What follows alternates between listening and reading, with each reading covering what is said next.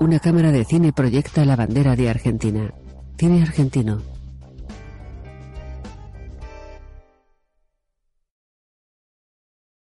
Vox Plus, con el apoyo del Instituto Nacional de Cine y Artes Audiovisuales. Con la participación de Televisión Española, Ministerio de Educación y Cultura del Gobierno de España, Programa Ibermedia, El 13, Penguin Random House Grupo Editorial, Next Studio.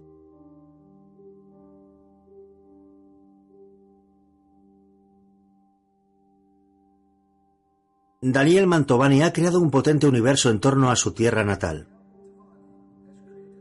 Si bien su vida ha transcurrido principalmente en Europa, su obra literaria ha plasmado los grandes temas universales a través del relato íntimo del pequeño pueblo en el que nació y vivió su primera juventud, Salas, en la provincia de Buenos Aires, Argentina.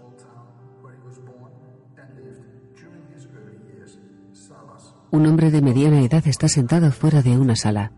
Durante dos décadas sus libros nos han transportado a ese lejano lugar donde el autor da rienda suelta al espléndido vuelo de su propia fantasía. Estocolmo. Combinando con rebosante creatividad, fabulaciones extraordinarias con realidad pura, alusiones literarias y las más gráficas, palpables y a veces opresivas descripciones.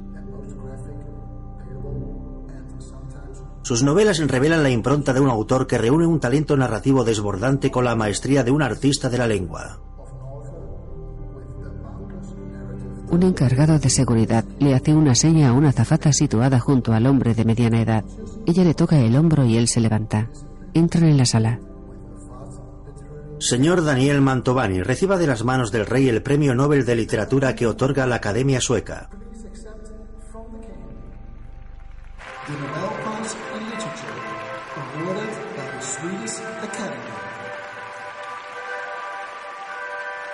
Tiene la palabra el señor Daniel Mantovani. Es un hombre de mediana edad, con el pelo encanecido y gafas. Hablaré en castellano. Dos sensaciones encontradas me invaden al recibir el Premio Nobel de Literatura. Por un lado me siento halagado muy halagado. Pero por otro lado, y esta es la amarga sensación que prevalece en mí, tengo la convicción de que este tipo de reconocimiento unánime tiene que ver directa e inequívocamente con el ocaso de un artista. Este galardón revela que mi obra coincide con los gustos y las necesidades de jurados, especialistas, académicos y reyes. Evidentemente, yo soy Mira a los reyes. el artista más cómodo para ustedes. Y esa comodidad tiene muy poco que ver con el espíritu que debe tener todo hecho artístico. El artista debe interpelar, debe sacudir. Por eso mi pesar por mi canonización terminal como artista. La más persistente de las pasiones, sin embargo, el mero orgullo, me impulsa hipócritamente a agradecerles por haber dictaminado el fin de mi aventura creativa. Pero por favor, no quiero que con esto interpreten que los estoy responsabilizando a ustedes. Nada más lejos. Aquí hay un único responsable. Y ese soy yo. Muchas gracias.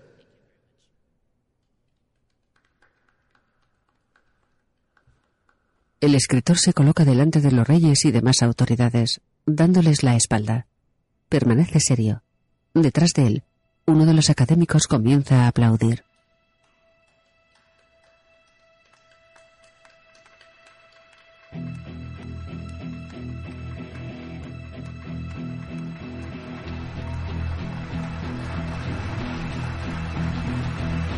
El público que abarrota el teatro donde se entregan los premios se pone de pie para aplaudirle.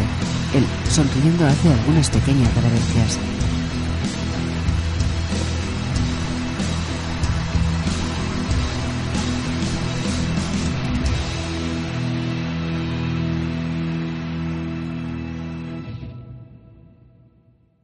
Cinco años después, Barcelona. Daniel, con barba, gafas de sol y la capucha de la chaqueta echada, observa el cuerpo de un flamenco que flota en un estanque. Entrega de la Orden del Águila Ceja en México. Otorgamiento de la Orden del Mérito de la República Italiana. Firma de la Carta por la Paz junto a otros artistas y líderes mundiales en Israel. Entrega de la Medalla de Honor de la Academia de Letras Alemana en Berlín. Asignación de la Excelentísima Orden del Imperio. El ciudadano ilustre.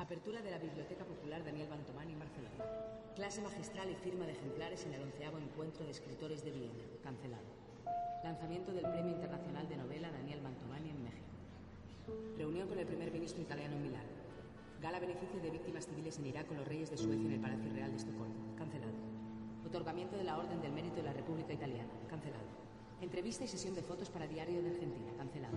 Cóctel en su honor en la Embajada de Holanda. Cancelado.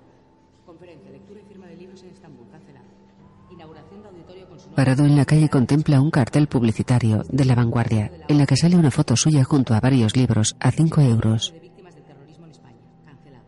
Disertación y firma de libros en la Feria del Libro de Guadalajara. Cancelado. Gala benéfica en Johannesburgo con el presidente de Sudáfrica. Cancelado. Entra en un chalet. Capítulo 1. La invitación. Entrega de la Orden de las Artes y las Letras en Lisboa. Cancelado. Medalla de honor de la Academia de Letras brasileña. Cancelado. Perdón, Nuria, me retrasé. Un té para mi Aida, por favor. Se lanza la obra completa en mandarín en Pekín. Charla y firma de ejemplares. No. Zagreb. Lectura en el orfanato de San Stephen. No, ¿qué más? Hadmed Elkost, el director pakistaní, ganó todos los premios. Quiere los derechos del rostro perdido para hacer una película. ¿Qué le digo? Que no. No hay nada para contar en Pakistán. Que se ponga a escribir. Esa historia ya está contada. ¿Qué más? Esto es lo de la Universidad de Osaka. Debería asistir. Ah, La tercera vez que se lo cancela. Ellos reacomodan todo por su agenda. lo vemos después. ¿Está pendiente la nota, los de la BBC? ¿Qué les No, digo? por ahora no. Ah, llegó, llegó esto de Argentina, de su pueblo, de Salas. Salas, ¿estás segura? Quieren que dé unas charlas, darle una distinción. No, charlas. No, y en Argentina menos. Mandan esto de la Academia de Letras de Varsovia. ¿Para cuándo es? ¿Qué cosa? Lo de Argentina, ¿para cuándo es? A ver. Déjame ver.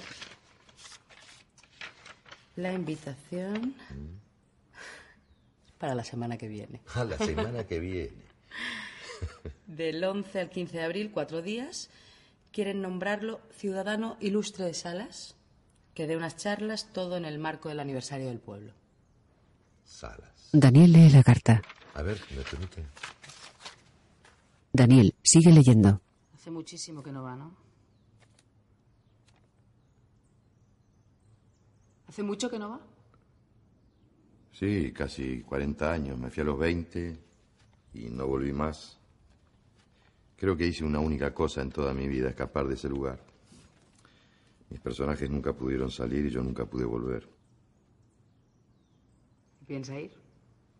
No. De ningún modo. Sigamos. Recibí un montón de mails y llamadas de su editor. Vicente, ¿qué dice? Em, lo de siempre. Da rodeos, pero lo que quiere saber de una manera más o menos elegante si usted está escribiendo. Dígale que sí, que siempre estoy escribiendo. Cartas, conferencias, prólogos, recomendaciones, necrológicas. Que si quiere le junto todo eso y se lo mando. Dígale que cuando yo tenga algo, él va a ser el primero en enterarse. ¿Sí? Yo le digo.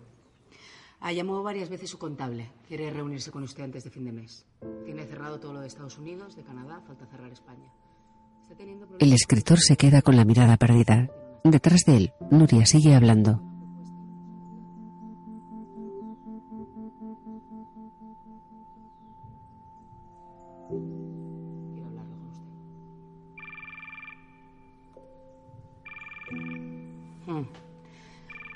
Richard Anvil, Anvil Books, Nueva York. No. Daniel, acodado en la barandilla de la terraza, observa la ciudad de Barcelona.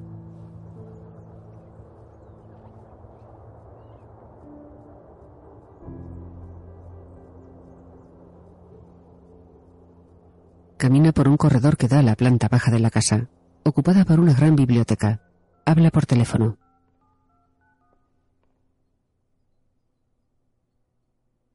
Hola, Nuria. Perdón. No, no, no, no, nada, nada. ¿Podrá venir ahora? No, no, no pasó nada. Ahora mismo, sí. Bueno, antes que pueda. Bien. Gracias. El escritor espera sentado en un sillón en el gran salón. La asistenta aparece con Nuria. Ella se sienta en un reposapiés frente a él.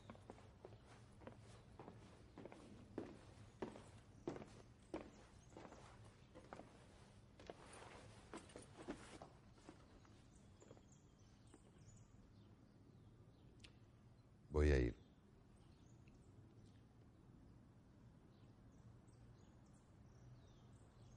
Voy a ir. ¿A dónde va a ir? A Salas. Pi- ¿Piensa ir a lo de Argentina? Pues es la semana que viene. Sí. ¿Sí? Tenemos todos los compromisos absolutamente confirmados. Ábrame la agenda en esos días. ¿Seguro que va a ir? Sí, seguro. Seguro. Sí. Sí. Bien, bien. Cancelo todo, compro los billetes y vamos. Voy a ir solo. No, pero no sería mejor que la acompañe yo, como siempre. Por si llega a necesitar alguna cosa. Esta vez prefiero ir solo. No será mejor que la acompañe yo. Solo y no se tiene que enterar nadie. Ni acá ni en la Argentina. Nada de periodistas. ¿Seguro? Solo. Daniel sonríe. En un mapa del mundo se muestra un avión que sigue una línea que une Barcelona con Buenos Aires.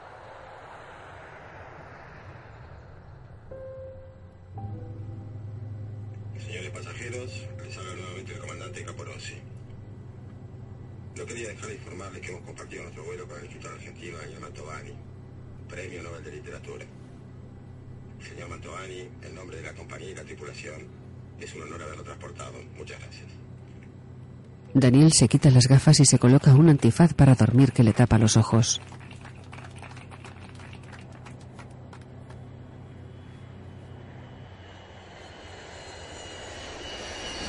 En el vestíbulo del aeropuerto, un hombre calvo y con un chaleco naranja sujeta un cartel en el que se lee Daniel M. En el aparcamiento, el escritor se dirige a un coche. Su acompañante le hace señas para que le siga hacia otro coche más antiguo.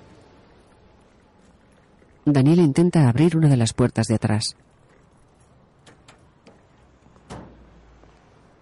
Suba adelante, por favor, que no lo tengo habilitado. Conductor para abre la ventanilla y coge un paquete de tabaco. No, le voy a pedir que no fume en el auto, por favor. El hombre deja el paquete y cogiendo la ventanilla con una mano la vuelve a subir.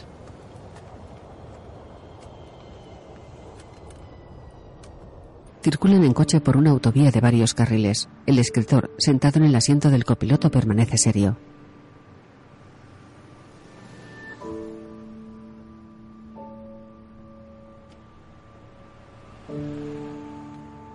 Son unas siete horas hasta Salas, ¿no?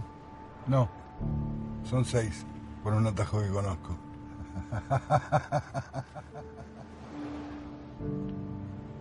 Daniel viaja ahora con los ojos cerrados. El coche atraviesa una zona con campos de cultivo. Dejando la carretera toman un camino de tierra.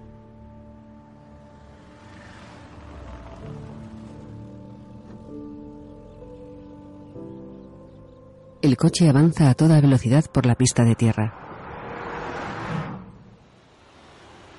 Daniel se agarra al salpicadero del coche. Mira hacia el chofer. El conductor sale del coche. Una de las ruedas delanteras está pinchada. Vuelve a entrar en el vehículo.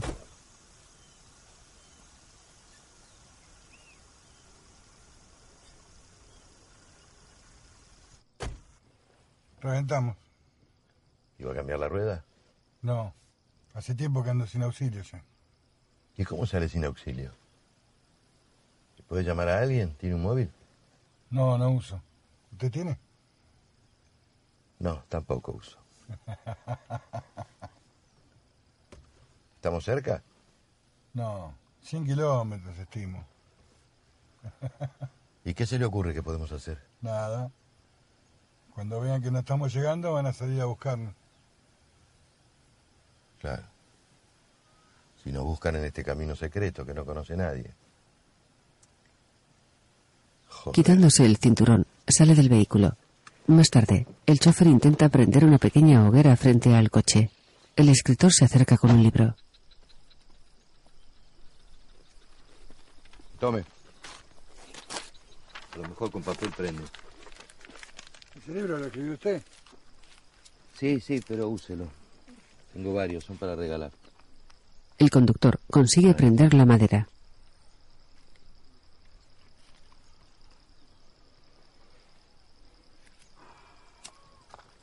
Qué imagen cursi, por favor. Quemando mis propios libros para sobrevivir. De noche, dice? iluminados No, por las nada. luces del coche. Cuéntese un cuento, Daniel. Que le cuente un cuento. Uno de los suyos.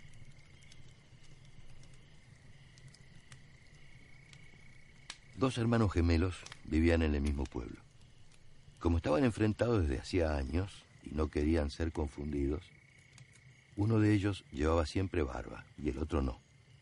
El de barba vivía muy modestamente, en cambio el otro era rico y vivía en un hermoso chalet que quedaba justo enfrente de una enorme fundición que era de su propiedad. Cada tanto recibía la sospechosa visita de lujosos autos negros que venían de la capital. Ambos hermanos visitaban con frecuencia el único cabaret que había en el pueblo.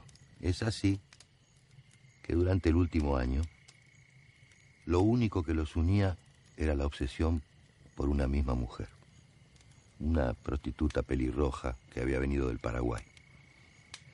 Y compartir esta relación era un tormento para ambos. El rico convenció a la paraguaya para que se casara con él y se fueron a vivir juntos. El otro entonces quedó sumergido en un dolor inmenso. Fue así que una noche, imprevistamente, se presentó en la casa de la feliz pareja con la excusa de zanjar las diferencias que tenía con su hermano. Salieron a caminar y a charlar por el predio, pero sorpresivamente el de barba tomó un hierro que encontró por ahí y le asestó un golpe terrible, seco, en la cabeza a su hermano que cayó muerto al instante al piso. Después de eso acarrió el cuerpo y lo incineró en uno de los hornos que tenía la fundición. Finalmente se afeitó con mucho esmero y se vistió con las ropas de su hermano. A la media hora estaba abriendo la puerta de la casa donde la paraguaya lo esperaba para cenar. La pelirroja no notó ninguna diferencia, o vaya uno a saber. Se hizo la distraída por conveniencia. Lo cierto es que dicen que pasó los mejores meses de su vida, los más felices, junto a esta mujer. Hasta que un día llegaron los hombres que venían de la ciudad en sus autos negros y confundiéndolo con su hermano, ¡BLUM! Lo liquidaron. Al parecer, para ajustar algunas cuentas pendientes que tenían con él y que él, por supuesto, desconocía por completo. Y al igual que el de su hermano, su cuerpo no fue encontrado jamás. Fin. ¿Terminó? La pelirroja se quedó con todo. Eran los gemelos Remoneda, ¿no? Es un cuento. Y Cabalera Por la mañana, en el interior del vehículo. Señor. Señor. Despiértese, por favor. Vamos, no sé, no aguanto más. El conductor coge el libro que hay sobre la guantera. Arranca una de las páginas.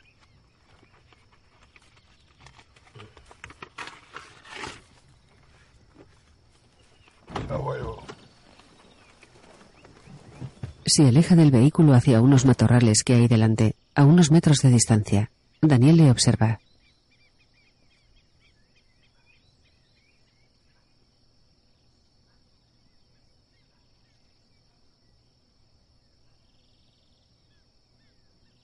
Al llegar a los matorrales, el conductor se baja los pantalones y se acuclilla.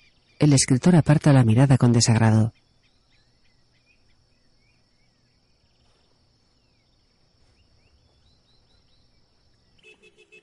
Daniel, avanzando por el camino con su maleta, hace señas a un coche que se detiene frente a él.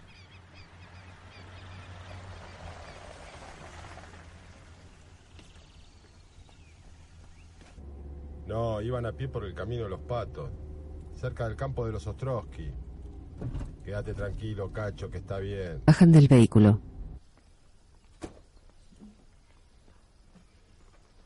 Sí, ya le digo. Chao, Cacho. El intendente le pide disculpas y le da la bienvenida a Salas. Y dice que en un ratito nomás pasa a visitarlo por acá por el No, hotel. no, no, no. Mejor paso yo después por la municipalidad. Perfecto. Una habitación de hotel. Muchas gracias. Muchas gracias a usted. El joven se marcha. Es una sencilla habitación con una decoración muy austera. Daniel contempla la vieja televisión que cuelga de la pared. Sobre la cama hay un juego de toallas. Encima de la ventana hay un antiguo aparato de aire acondicionado.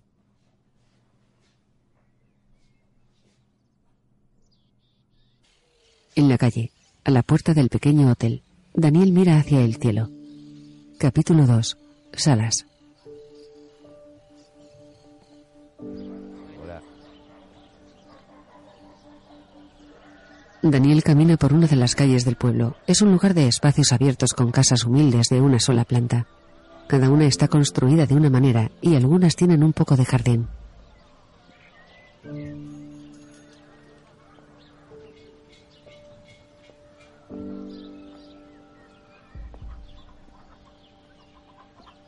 El escritor sigue avanzando por una calle. Un hombre le sigue grabándole con su móvil. Un joven circula tras él en una bicicleta. En una esquina hay un coche aparcado con el maletero lleno de limones. Apoyados en la acera, hay varios muñecos de Spider-Man en venta.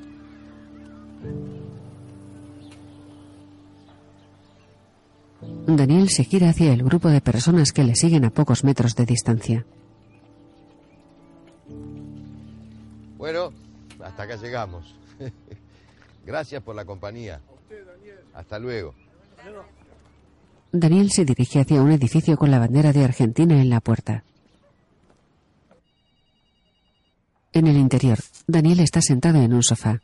Se gira hacia un perfumador que acaba de soltar una descarga a su espalda. Junto a una puerta, un hombre con una bata azul le observa.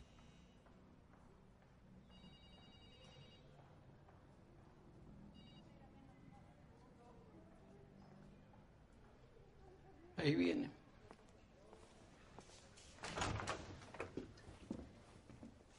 Daniel. Daniel le tiende la mano. El hombre le abraza. Che, te pido mil disculpas por lo que te hizo el chofer. Ya está, ya pasó. También nosotros mandar a Ramón, porque pobrecito. Está bien. Fue toda una experiencia. Le entrega un libro. Ah, pero muchas gracias. Qué honor. Qué lindo. Por la tarde, tu primera clase pública. Luego tenés una entrevista en la tele. A la noche, gran cena y baile en la sociedad rural. Jueves. Por la mañana sos jurado del concurso de pintura acá en la municipalidad.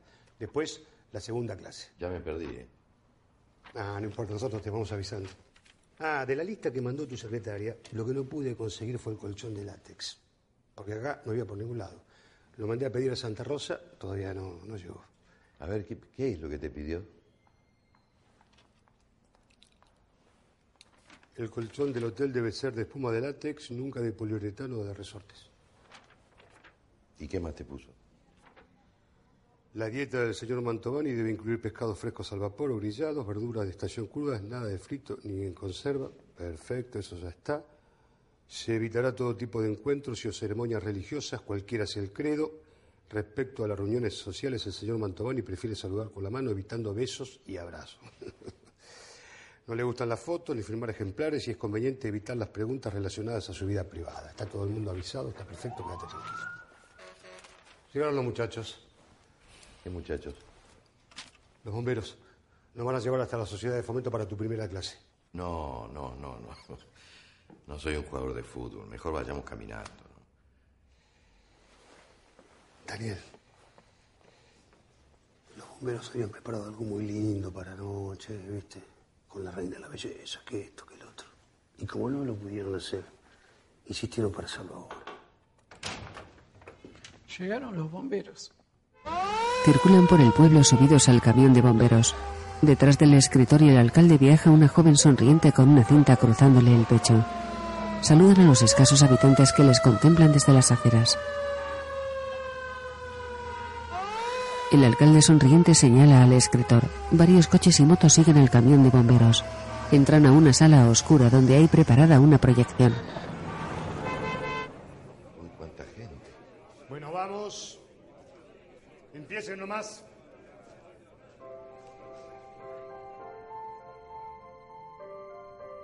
El mundo entero conoce a este hombre, pero muy pocos saben cómo se inició todo un 5 de febrero de 1954.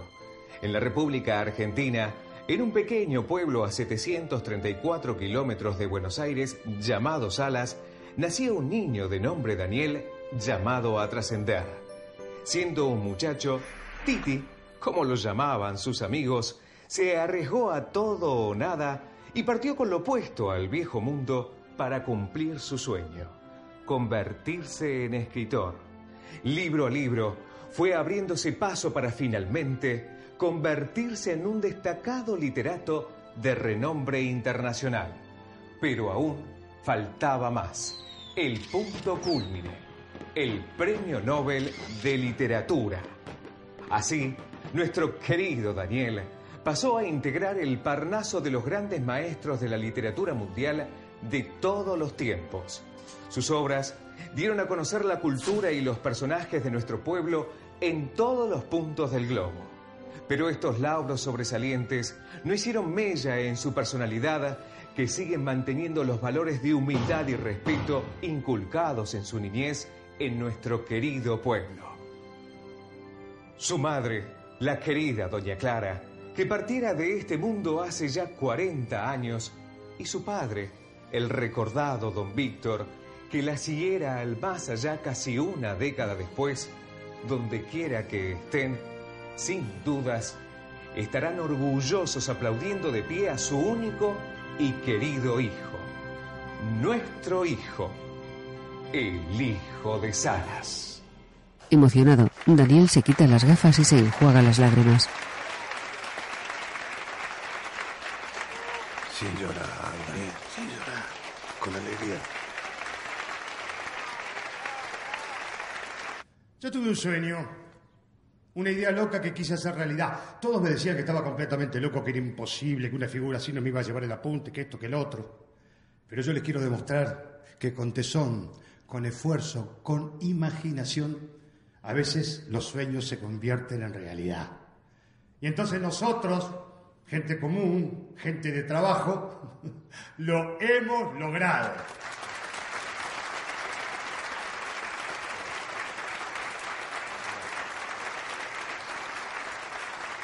Yo digo, qué orgullo para todos los argentinos, ¿no? Diego, el Papa, la Reina de Holanda, Messi. Y ahora vos, Daniel querido. Es un honor para mí hacer entrega de la máxima distinción que otorga la comunidad salense, la medalla de ciudadano ilustre de la mano de nuestra reina de la belleza. La reina de la belleza le da un diploma y le cuelga una medalla.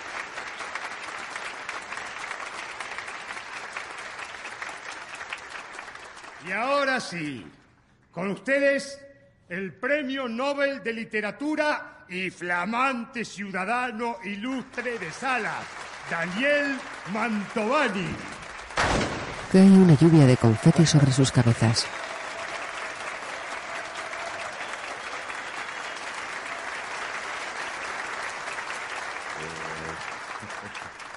Queridos amigos, eh, Lucía, ¿sos Lucía?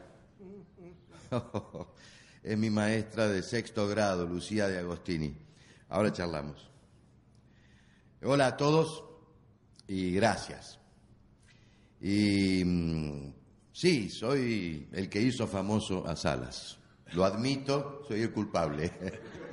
Ahora en serio, es muy fuerte para mí recorrer nuevamente mi pueblo, nuestro pueblo, vivirlo, porque si bien llevo casi cuatro décadas viviendo en Europa, yo sigo siendo de Salas, aunque no lo quiera.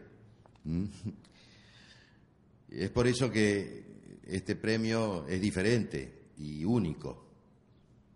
Y en cierto sentido quizás es mucho más importante que el premio Nobel, porque el Nobel se lo negaron a escritores geniales como Borges.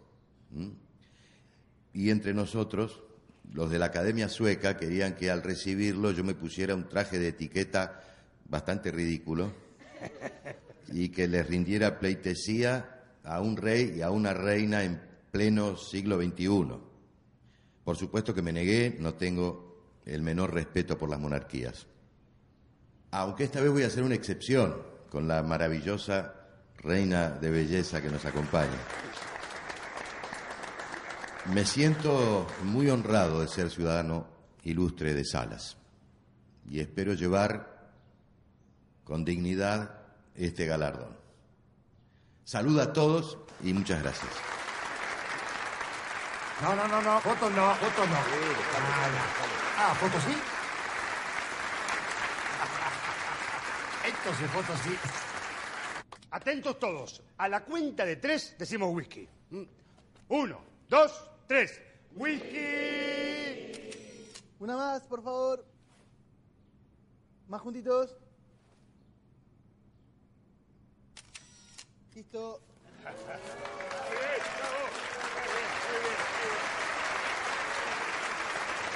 Podría esgrimir argumentos profundísimos sin embargo, yo solo puedo escribir cuando tengo algo para decir. Es justamente por eso que no escribo desde hace casi cinco años. ¿Alguien quiere hacer una pregunta? Una joven levanta la mano. ¿Sí? ¿Es verdad que la infelicidad es el mejor estado para la creación artística? No, no, yo no creo que el sufrimiento garantice la producción de grandes creaciones artísticas. ¿no? sé, Rimbaud o Van Gogh tuvieron vidas tortuosas y dejaron una gran obra artística, pero podría citarte grandísimos artistas que tuvieron vidas apacibles, pacíficas. Sin ir más lejos, Jorge Luis Borges. ¿Mm? La misma joven levanta la mano. Yo leí un reportaje donde usted dijo lo contrario. Usted dijo algo así como que los países con mayor bienestar tienen una producción artística menos interesante. No, yo no creo haber dicho eso para nada. Ese es el mito del artista torturado. Yo no creo en eso. Gracias de todos modos, ¿eh? Gracias porque es una muy buena pregunta. Bueno, si les parece, terminamos por hoy.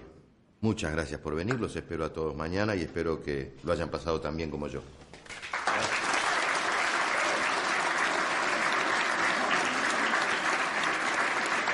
Recibe un regalo de parte de un vecino. Muchas gracias. Muchas gracias, don Requena. Vos es una escultura del pueblo fantástico. Tiene un puestito en la Daniel, Deportivo ¡Ey, Ovidio, la trajiste! Ah, Deportivo Salas, muchas epa, gracias. Epa, epa, ahí, ¿eh? a ver, a ver, Un hombre de mediana edad se acerca al micrófono.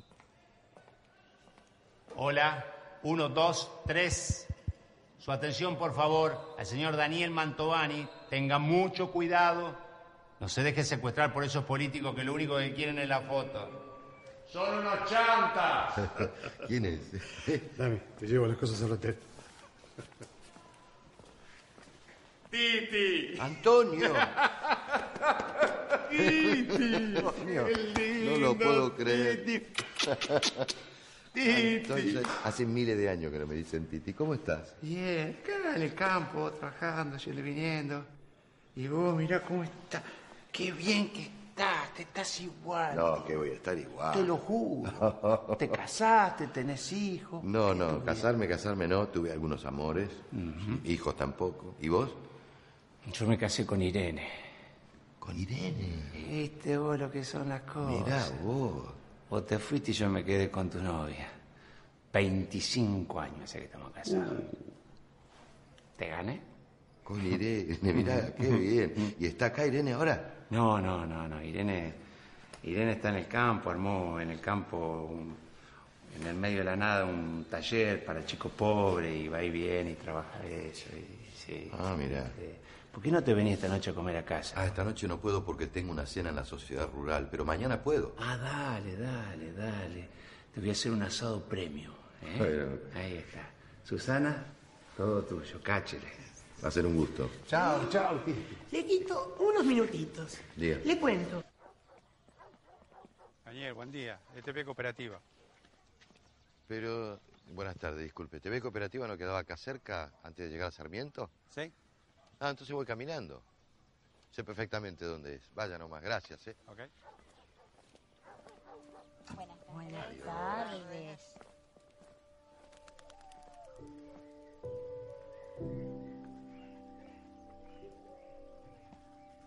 Hola. Daniel camina por una vieja estación de servicio abandonada. Un hombre está sentado junto a un muro donde se lee Heladería Florencio.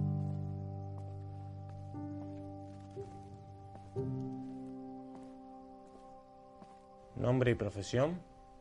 ¿Perdón? Nombre y profesión. Daniel Mantovani. En un sencillo estudio de grabación. Para el videógrafo. Yo hice la locución del video que pasaron hoy. Ah, quedó buenísimo, gracias. Daniel, una pregunta simple, pero creo interesante. ¿Por qué sos escritor? Bueno, no es simple, es una pregunta de muy difícil respuesta. Yo creo que eh, un escritor, un artista en general, es alguien que no acepta el mundo tal como es. Alguien a quien la realidad no le alcanza o, o no lo satisface y necesita crear, inventar cosas nuevas para incorporar al mundo. Eh, una persona común, digamos, normal, eh, no necesita eso, es feliz en el mundo tal como es. No sé qué es mejor. Y además, eh, soy escritor porque no me quedaba otra. En todo lo demás he fracasado. Daniel, ¿por qué en 40 años nunca te dieron ganas de volver? Al menos un fin de. Yo quería volver, pero eh, como una mirada sin cuerpo. Eh, volver como quien ve una película, queda reducido a un par de ojos, a un par de oídos, eh, más allá del dolor, digamos, ver el pueblo como quien entra a un cine. Pero bueno, más allá de todas esas elucubraciones, lo importante es que estoy aquí. ¿Mm? ¿Qué toma el premio Nobel de Literatura Daniel Mantovani cuando tiene sed? Toma. Jugo San Miguel de Ricardo y Felipe Vicentini. Naranja, pomelo y durazno. Si tiene sabor hasta la última gota, es Jugo San Miguel. El jugo que no puede faltar en la mesa familiar. Bueno, Daniel, tengo que despedirte. Muchísimas gracias por tu visita. Realmente un honor, un lujazo para nuestro programa el haberte tenido. Gracias. Daniel se levanta.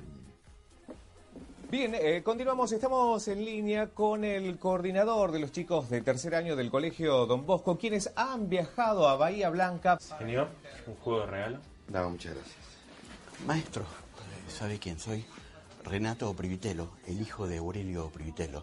Encantado, mucho gusto. Mucho gusto. Papá era Tomasito, el chico de la bici, que re- se le pasaba repartiendo los, los pedidos.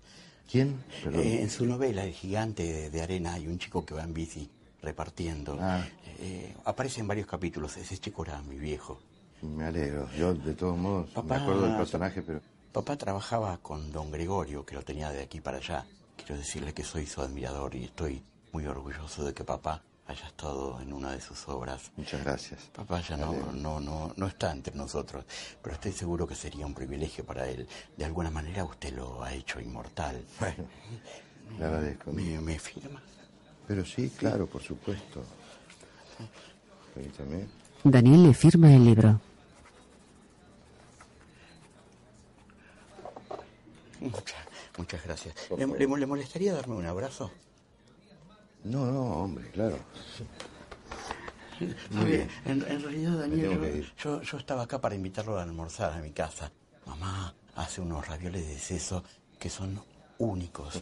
Eh, nosotros le queremos hacer un homenaje. Para, para nosotros es un lujo. Imagínese. Eh, Debería ser el viernes, que es el, el día que tengo franco en el trabajo. Eh, la, la dirección, le paso la dirección, es Castelli, Castelli 111. Acá. Eh, está pegado a la comisaría, del otro lado hay un baldío. Claro. Eh, Se lo entrego el papelito, eh, quédeselo a usted. Eh, lo espero el viernes a las doce y media, una. Mm, En realidad va a ser difícil, yo le diría imposible, porque yo dependo de un itinerario que me han armado acá y que está apretadísimo. Le agradezco mucho de todos modos. Renato, fue un gusto conocerte. ¿eh? Me tengo que ir.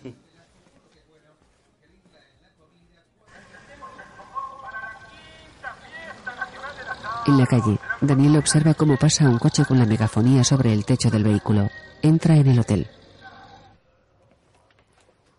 Llama Nuria de Barcelona, eh, de una radio y un diario de Buenos Aires que preguntaron por usted. Pero tranquilo, hice lo que usted me pidió, les dije que no sabía de quién hablaban. Perfecto. Ah, recién llegaron unos regalos y se los llevé a su habitación. Muchas gracias.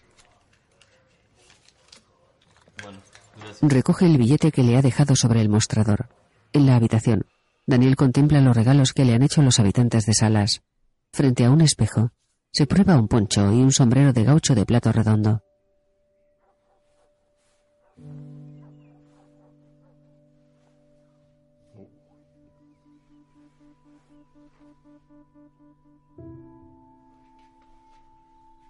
Contempla su perfil. Dejándolo caer hacia atrás, se quita el sombrero. Cerrando los ojos, niega con la cabeza sonriendo.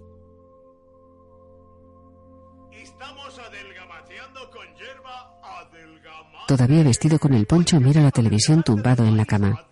Es un anuncio de una bebida de mate adelgazante. Capítulo 3. Irene.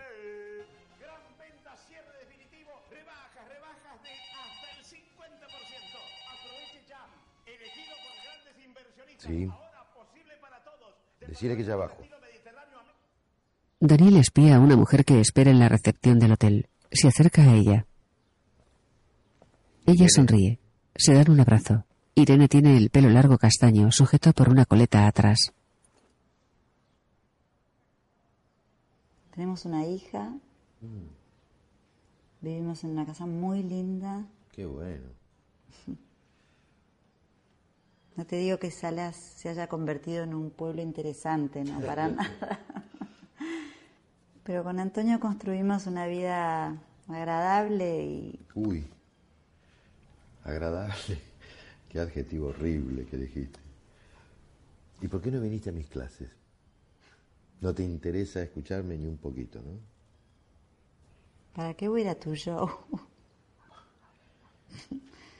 Además de esa hora no puedo, doy clases en una escuelita en Colonia Rawson.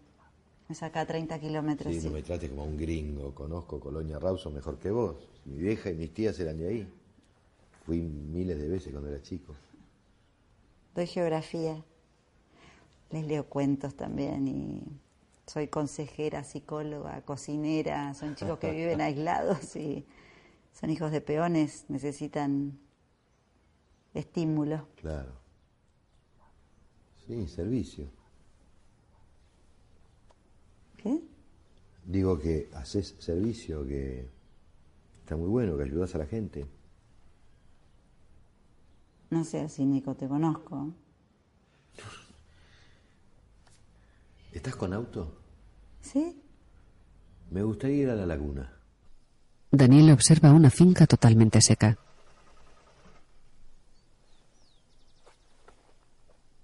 Es original la laguna sin agua, ¿eh? Tiene su atractivo. Irene está dentro de su pequeño vehículo detenido al margen de un camino. Sale del coche con su teléfono móvil.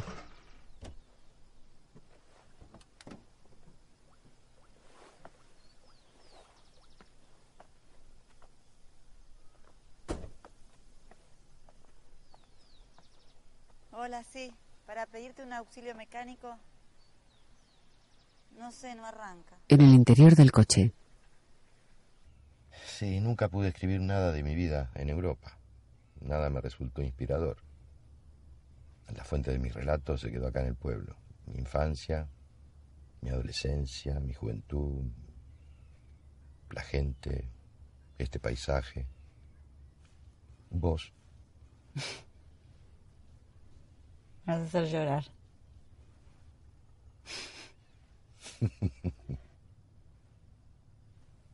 No vienen más estos tipos, ¿eh?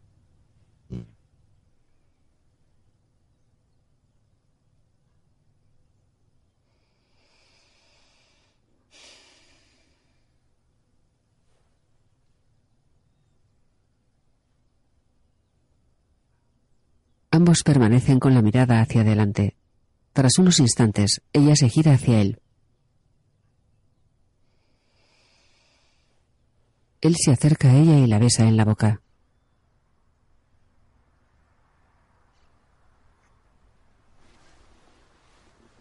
Se separan. Vuelven a mirar hacia adelante. Uy, Cacho, ¿Qué cacho? el intendente. El alcalde hurga en el motor del vehículo averiado. A ver, Irene, prueba. Ah, bueno. Cierra el capó. Por el camino se acerca la grúa. Daniel entra en la recepción del hotel. El recepcionista le alcanza la llave. Disculpe, Daniel. Quería hacerle entrega de esta carpeta. Eh, son cuentos míos cortos. Si usted los podría leer o leer alguno, la verdad que sería un honor para mí. Así que sos escritor. Va a ser un gusto leer a un coterráneo. Bueno, mil gracias y disculpe. No hay por qué disculparse. ¿Cómo es tu nombre? Ramiro. Ramiro. No, gracias a vos por confiarme tu material. Frente al espejo, Daniel se abrocha la camisa. ¿Sí?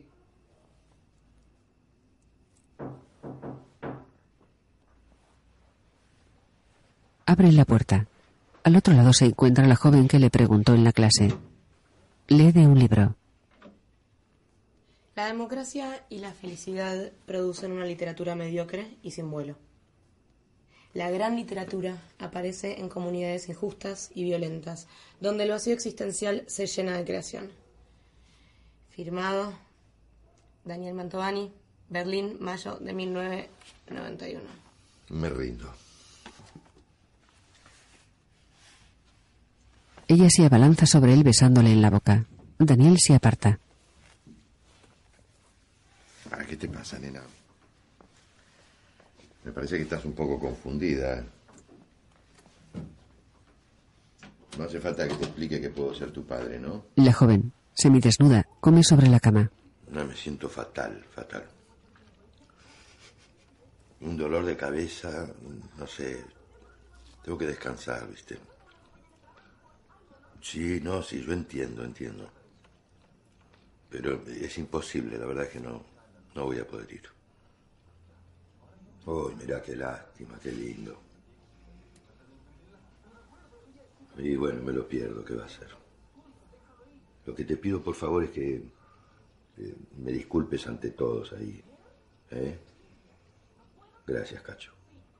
Gracias. Y, y discúlpame vos también, ¿eh? Pero voy a tener que descansar.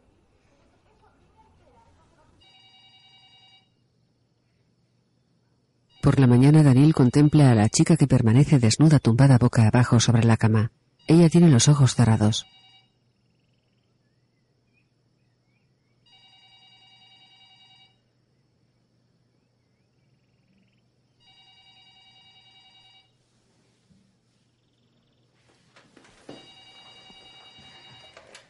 Hola. Las nueve ya. Gracias. Muchas gracias. Nena. Nena. Disculpame, te vas a tener que ir. Daniel sale a la calle. ¡Viva la patria, Daniel! Un hombre vestido con traje de gaucho hace girar unas boleadoras a su alrededor. Colocándoselas en la boca continúa moviéndolas sin utilizar las manos. Da una vuelta sobre sí mismo para acabar.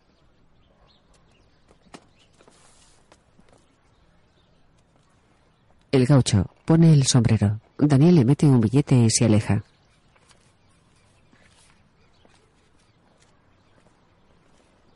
Frente a varios cuadros apoyados en el suelo. Bueno, gente, apuramos un poco. Este no.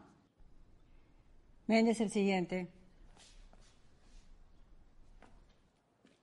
Un hombre alto con barba coloca sobre una silla un cuadro de un bodegón de factura sencilla y bastante plano. Daniel. No. Méndez. No.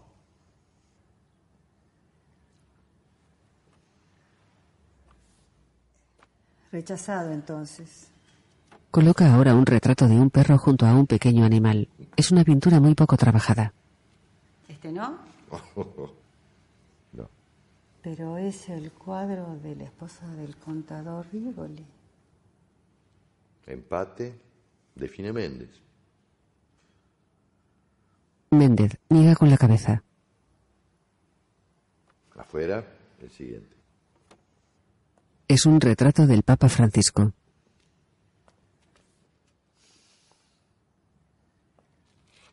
Rechazado.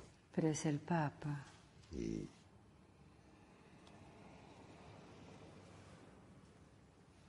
Bueno, Méndez. Coloca un paisaje muy poco elaborado. Sí, la técnica es muy pobre. Mm, Sí. Bueno, ok, si todos estamos de acuerdo, este está rechazado. Bien. El siguiente. Ah, no. Ya, este es el último. A ver, espera, espera, espera, espera. Volvé a darlo vuelta. El paisaje está pintado sobre un cartel publicitario. ¿Se dan cuenta? Lo que pasa es que acá hay gente que pinta con lo que tiene a mano. Pobrecito. Yo les digo que se consigan tela, bastidores, pero. Pero justamente, el autor de esta obra, lo quiera o no lo quiera, está poniendo el dedo en la llaga. Porque con el cartel que hay del otro lado, logra que una obra con un motivo intrascendente y mal resuelta adquiera un sentido distinto. Involuntariamente está proponiendo un punto de vista crítico. Discúlpeme, Daniel, pero yo conozco al muchacho, conozco mucho a sus padres y, la obra que él hizo es el paisaje de adelante, lo otro no. Ya, pero ¿qué importa lo que el artista haya querido hacer? Esta obra habría que colgarla no, no contra una pared, sino en la mitad del salón, para que la gente pueda apreciar a ambos lados. Para mí es el primer premio indiscutidamente, un soplo de aire fresco. Es verdad. Acuerdo totalmente con Mantovani. Primer premio.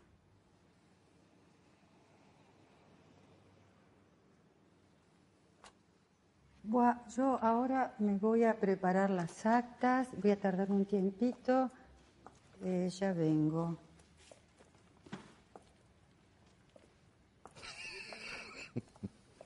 Gente con pocas inquietudes, nadie hace nada. Sí, pero eso no es privativo de salas. Gente así hay en todas partes. ¿eh?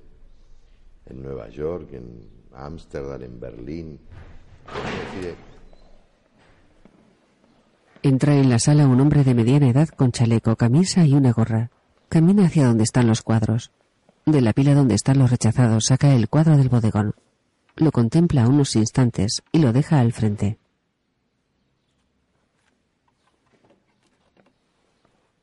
Se acerca hacia Daniel y Méndez que permanecen sentados.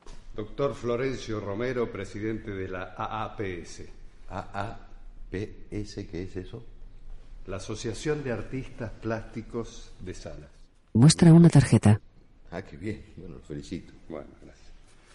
Puede ser que según usted mi cuadro no sea lo suficientemente bueno porque lo encuentro entre los rechazados y tal vez, no sé, hubo una confusión o algo. Perdón, a ver si entiendo bien. Usted está participando del concurso y al mismo tiempo quiere opinar sobre lo que nosotros elegimos. No, perdón por osar emitir opinión, porque obviamente yo no estoy a su altura como para decir absolutamente nada.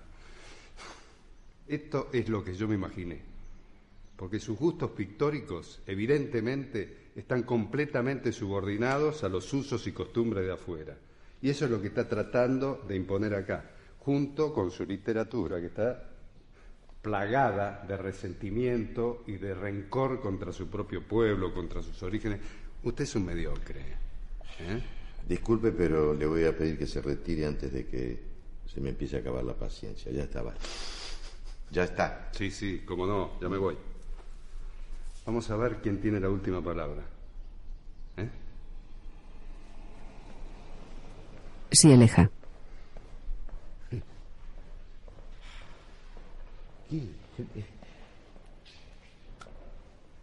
Daniel, incrédulo, niega con la cabeza. Paseando por la calle, un hombre le graba con su móvil.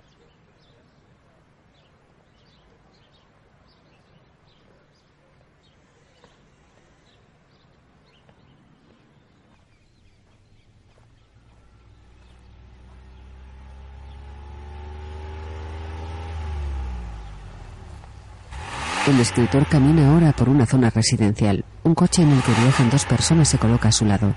Él se gira unos instantes y luego continúa andando mirando al frente.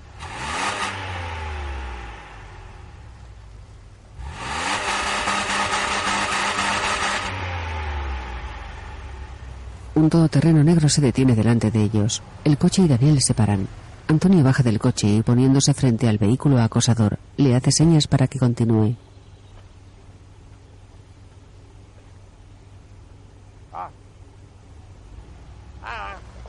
El coche se aleja. El copiloto saluda a Antonio. ¿Te puedo dejar solo? ¿Dónde vas? Al hotel. Vamos, te llevo. Estos son unos matones Romero, pero saben que conmigo no se jode. Ah, Romero. Ya tuve el gusto. Se suben al todoterreno. ¿Y de dónde apareciste vos? Titi, me avisás si te llegan a molestar estos tipos, ¿está? Gracias. Nos vemos. ¿La viste, Irene? Ayer, sí, nos vimos, charlamos un rato, nos pusimos al día. Bien. ¿Y cómo la viste? Bien, bien. ¿Cómo la viste? La vi muy bien. Irene es una mujer muy valiosa. Costó mucho, ¿sabías? Costó mucho, mucho, mucho, mucho. Hacía tres años que te había ido y, ella seguía enganchada. Me acuerdo un día, estábamos casados ya. Llego a casa y la vi llorando, mal. Estaba leyendo tu libro. Lo escondió, yo me di cuenta. Ella leyó todos tus libros. Si iba a Buenos Aires a buscarlo, se lo hacía traer. Te siguió como pudo toda la vida. ¿Por qué te digo esto? Pues son mi hermano, mi amigo, y quiero que sepas que todo esto que te conté ya está superado, ya está pasado, pisado, allá atrás, enterrado. Seguro. ¿Me entendés lo que digo? Perfectamente. ¿Me seguís? Somos muy felices, Titi. Y así se los ve. Te espero hoy, no llegues tarde. ¿eh? Belgrano 45. Nos vemos. Entra en el hotel. Gracias. Eh, disculpe, Daniel. Esta silla de la que le estoy hablando además funciona a batería, lo que le permitiría valerse por sí mismo. ¿Sabe usted lo que eso significa para un chico en la situación de Julián? ¿Sabe usted? Vayamos al grano, por favor. Sí, necesitamos 9.800 dólares para poder comprar esa silla. Es importada. Se imagina que para nosotros es una cifra inaccesible directamente, ¿no? Yo desocupado, mi mujer maestra, hemos peregrinado atrás de esa silla, recorrimos todos los organismos que usted se puede imaginar y más también, pero nada, nada, señor. Por eso me atreví a ver, por eso, bueno, nos atrevimos a venir. Eh, lo que para nosotros es inalcanzable, tal vez para usted sea poco, y ese poco para Julián es todo. Serían 9.800 dólares, señor. Le cuento ahora un poquito de Julián, ¿me permite? ¿Eh? Hincha de San Lorenzo, como el padre, obvio, cariñoso, sensible, una voluntad de hierro. ¿eh? Le gusta mucho estar afuera, le gustan los días de sol, pero lo que más le gusta es escuchar música en la compu. Horas. ¿Cómo se llama? Decile al señor la chica esa que te gusta tanto que está de moda. Julián levanta con dificultad un brazo. ¿Cómo se llama? Decile al señor. Taylor. Esa Taylor, sí. Siempre de buen humor, así como lo ve ahora, siempre. A pesar de todo, es un ejemplo, es pura voluntad, puro corazón. ¿eh? Un luchador. Aunque le parezca mentira, es él el que nos sostiene a nosotros. Yo le dejo mi tarjeta, señor Daniel. Acá tiene todos mis datos y desde ya, muchísimas gracias. Ahí está. Mire, yo lamento lo que está padeciendo su hijo, pero no, yo no los puedo ayudar. Yo, no se trata de si es mucho o es poco dinero, pero yo no soy una ONG. Para ayudarlo están los organismos del Estado. Y no es que su caso me resulte indiferente. Yo soy una persona muy comprometida, pero mi compromiso como escritor pasa por otro lado. Y le vuelvo a aclarar, si necesitaran un dólar o cien mil, sería lo mismo. Supongamos que yo acepto. Es una suposición, no lo voy a hacer. Y le doy los diez mil dólares. Es verdad lo que usted dice. A mí no me costaría nada. Pero sería una actitud perversa y contraria a mis principios. ¿Qué pasa con el resto de las personas que tienen la misma necesidad que su hijo? Sería sumamente injusto, lo siento, pero no. Pero señor, ayudar a uno ya es algo, aunque sea está ayudando a uno. Ya sé, está claro que hay mucha gente que necesita, sí, en todo el mundo. Pero no es mejor que haya un millón de personas que necesitan y no un millón, uno. Somos todos de sala, señor. A usted no le cuesta nada. Ayudarlo sería como si yo fuera una deidad, un salvador, que decide de manera, no sé, milagrosa sobre los que providencialmente se cruzan en su camino. El problema es que yo no soy una persona religiosa, ni quiero tener esa posición frente a nadie. Mi respuesta es no. Y además, me parece extorsivo el modo en que lo plantean. Buenas tardes. Daniel se marcha. Disculpe.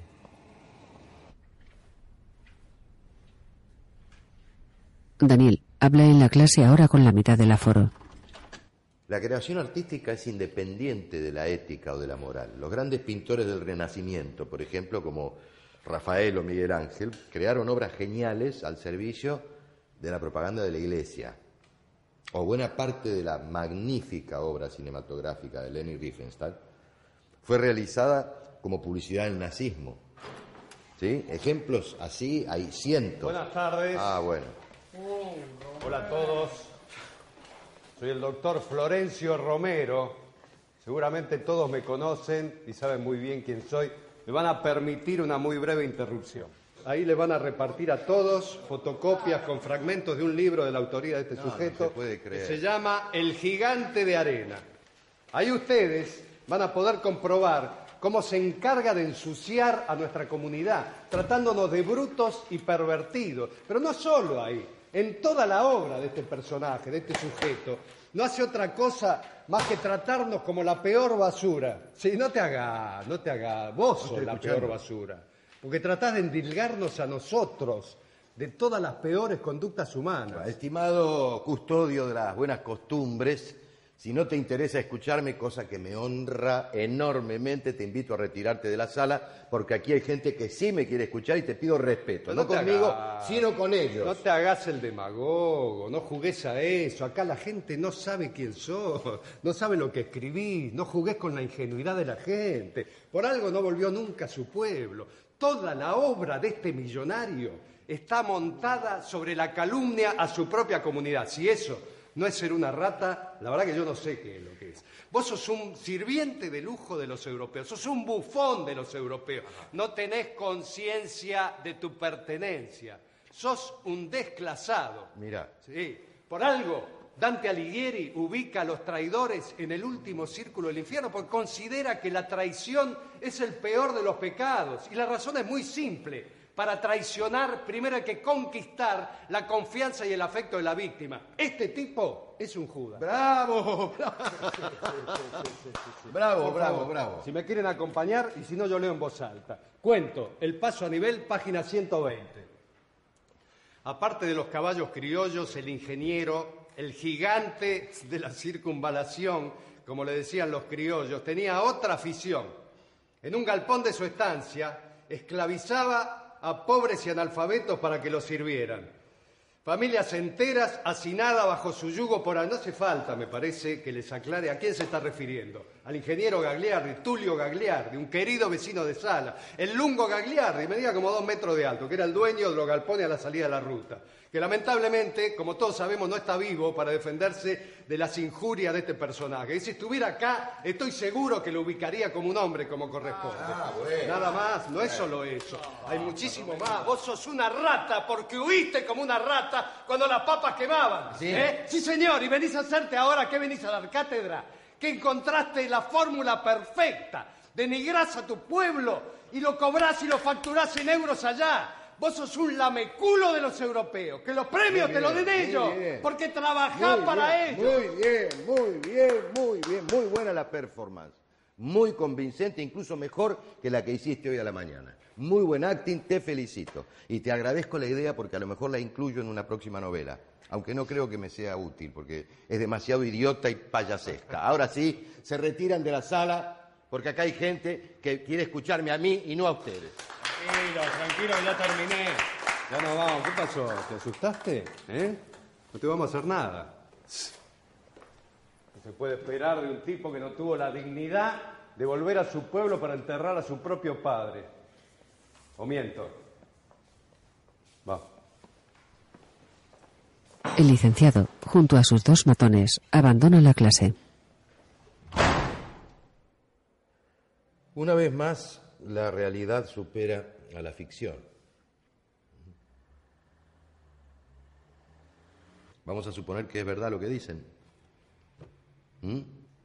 Que es cierto que yo soy ese monstruo que ellos describen. ¿Eso me invalidaría como artista? Yo escribo literatura, escribo novelas, escribo ficciones, no escribo panfletos sobre comportamiento ético. Y muchas de las conductas deleznables de algunos de mis personajes lamentablemente forman parte del mundo en el que vivimos. Y que mis personajes hagan lo que hacen, bueno, no quiere decir que yo apruebe o desapruebe esas acciones. ¿Aprueban los asesinatos los autores de novelas policiales? sí, Pero ¿por qué no escribe sobre cosas lindas? me rindo, me rindo. Su pregunta pone en entredicho toda una vida dedicada a la literatura.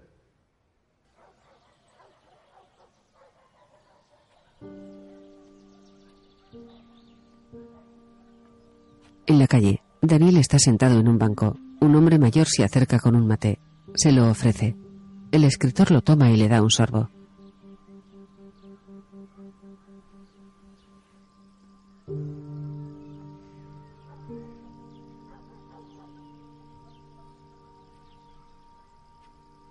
Daniel se lo devuelve. El hombre se reúne con su mujer que le espera frente a la modesta casa. El escritor se gira para observar cómo la pareja entra en su vivienda.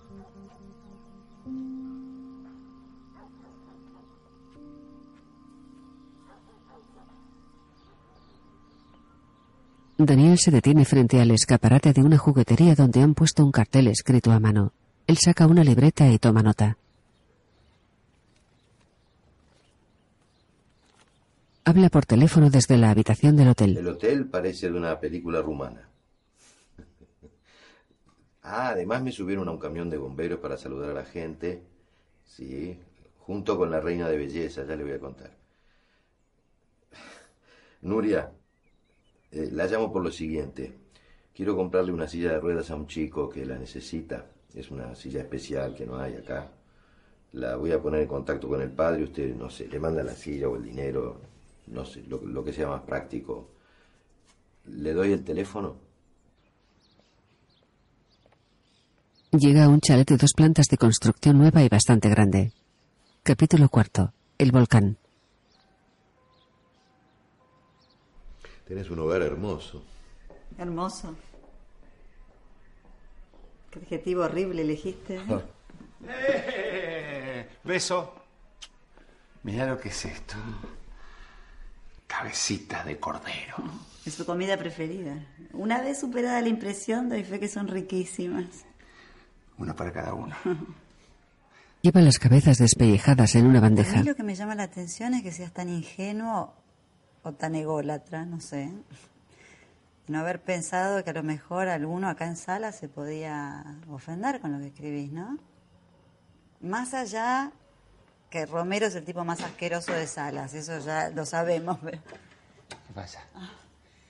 Antonio trae el asado. Mira algo así en Europa. Impresionante. Pero que conste que el asado argentino, o sea, el asado como invento argentino no existe. ¿eh? Hace dos mil años los chinos ya comían carne a las brasas. Ah, si se llega a enterar un gaucho de esto, ya hace una, un araquiri, como decir, un...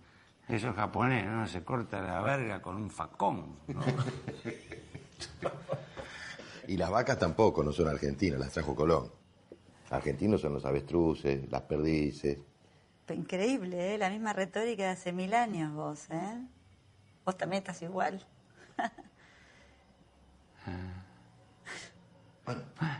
Bueno, ¿qué? ¿No? Chinchín. Ah. Primero en chinchín. Ustedes saben que yo, yo no soy sentimental, ¿eh? Y yo me, yo me cago en toda esa boludez, la solemnidad y todo eso, pero, pero quiero brindar por vos, Daniel. Quiero brindar por vos que... Mira dónde saliste. Mira dónde saliste y a lo que llegaste. Te rompiste el orto para llegar a lo que llegaste. Me siento muy orgulloso de vos, Daniel. Muy orgulloso. Una persona digna. Honorable. Bien, Daniel. Irene, ¿qué decir? Irene. La mujer con la que espero pasar el resto de mi vida. Con la que hice una familia. Basada en el respeto. Con la que comparto todas las noches la cama. ¿Qué más? Chin chin. Soy un boludo. Brindan. Antonio se limpia una lágrima.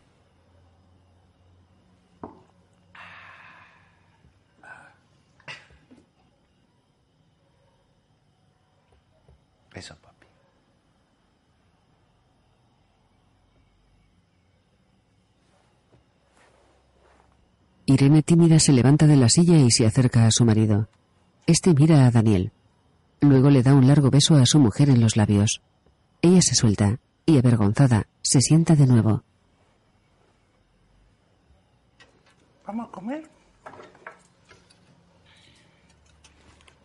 Antonio corta el asado. Por dentro está casi crudo. Impresionante. Y todavía faltan la cabecita de cordero. Daniel friega los platos. Daniel lavando, deja que después la voy yo. No, déjame ayudar. Claro, claro que le gusta. Y entonces, Bueno, entonces abro la puerta y la veo. Una chica hermosa, her- casi una nena, ¿eh? pero con una actitud muy de puta, ¿viste? Muy decidida. Se metió de prepo en la habitación. Una grupo y profesional. Desinhibida, guarra, ¿viste? Dispuesta a todo. La pendeja estaba decidida. ¡Llegaron los chicos! Es la joven del hotel. Hola. Hola. Es Julita, nuestra hija. Sí, ya nos conocemos, fui a su clase. Es re fan de tu obra, se leyó todo, ¿eh? Beso, beso. Y él es Roque, el novio. Daniel le da la mano. Es un joven alto con barba. ¿Por qué no te vas a preparar unos whiskycitos para todos? Vamos. Va. Whisky, Roque.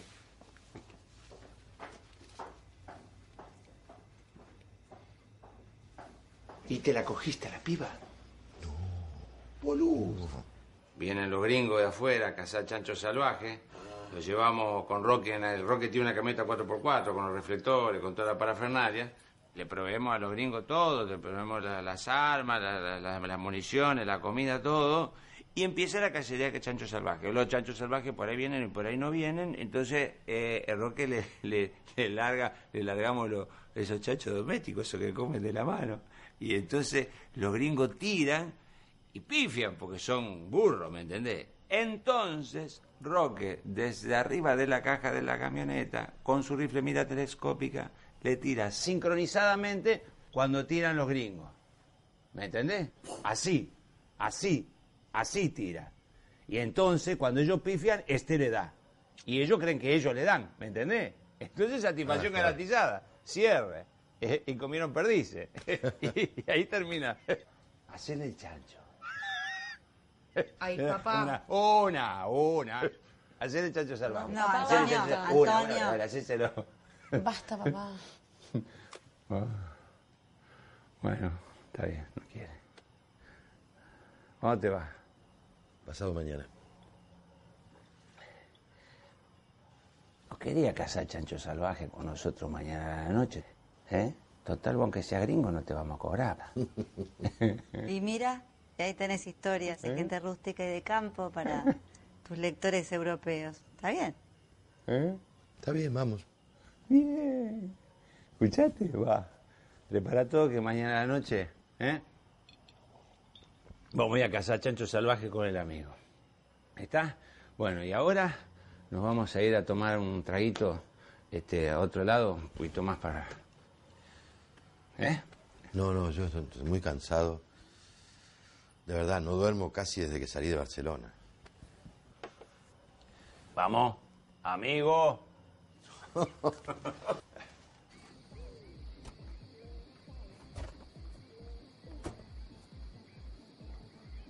Bajan del todoterreno aparcado frente a una casa de una planta. Están sentados frente a dos vasos de whisky. Se acerca una joven. Hola. ¿Cómo va? Dale un besito a mi amigo. Dale un besito a mi amigo. Hola. Ahí está. Muy bien. Esta piba me la debo haber cogido 20, 30 veces a cada uno. Me agarré.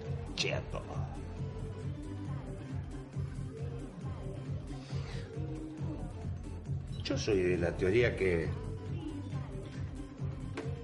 que uno puede tener una aventura con una mina, con una piba que no, es la mujer de uno, y puede tener un, un desliz, un ¿eh? Pero sabe que vuelve a la casa de uno, donde está la mujer de uno, la que le pertenece, la de la familia, la del respeto. Al revés también, ¿eh? Era banco, ¿eh? La mujer de uno también puede tener alguna aventura con algún paracaidista. ¿Qué va a hacer?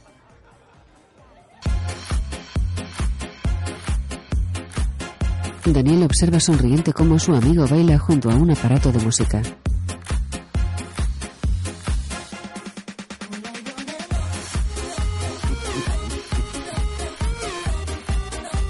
Antonio baila agitando los brazos. Le hace señas a Daniel para que se acerque. Él niega con la cabeza.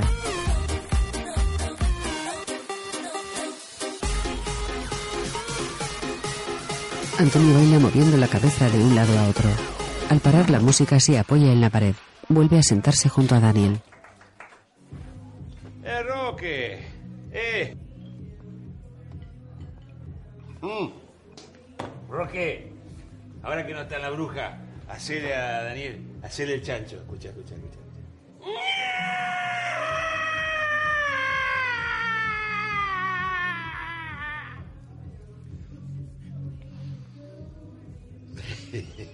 Hacéselo de nuevo, ¿eh? pero con ganas, boludo.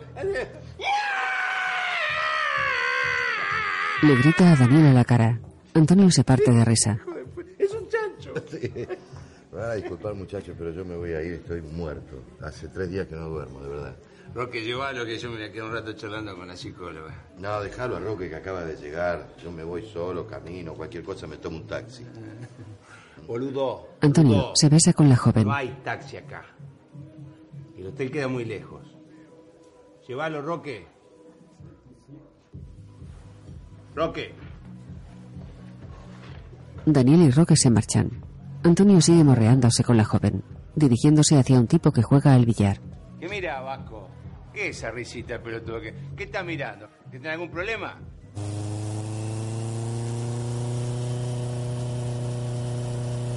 Roque lleva a Daniel en su motocicleta.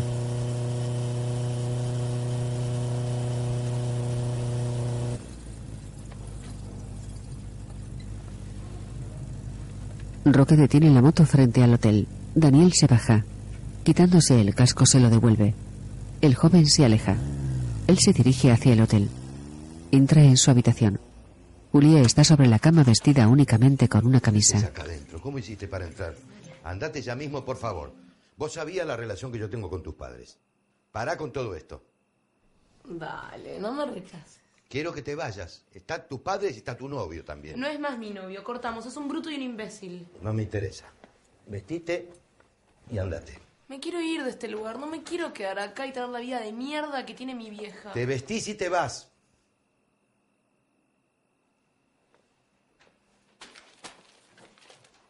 Él coge la carpeta con los relatos del recepcionista y se sienta en una silla. Ella se pone las bragas. Se quita la camisa y la tira al suelo. Continúa vistiéndose.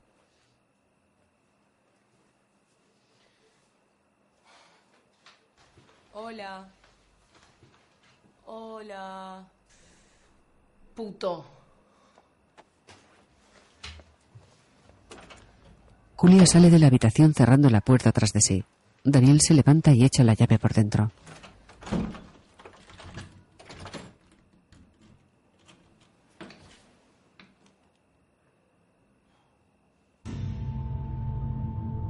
Distintas localizaciones del pueblo, varios vecinos posan con diferentes armas de fuego. Todos miran a cámara con gesto serio. La reina de la belleza, sosteniendo una pistola, saluda agitando la mano.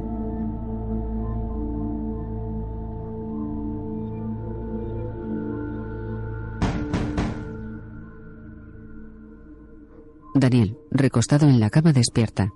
Quitándose las gafas, se frota los ojos. A su lado tiene la carpeta con los relatos.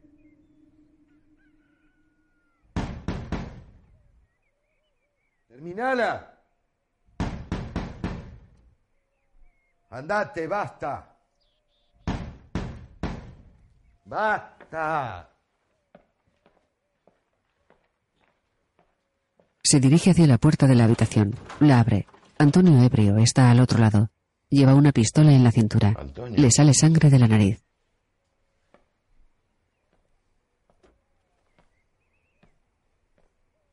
Antonio entra en la habitación. Daniel desconcertado le deja pasar. Su amigo se cae en la cama boca arriba. Levantando un brazo, le señala. ¿Querés que hablemos, Antonio?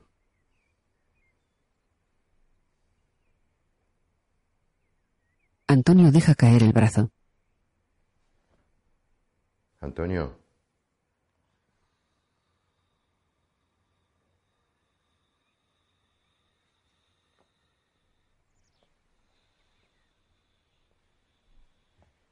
Daniel se coloca delante de su amigo que se ha quedado inmóvil. Confundido, se sienta en la silla que queda frente a la cama.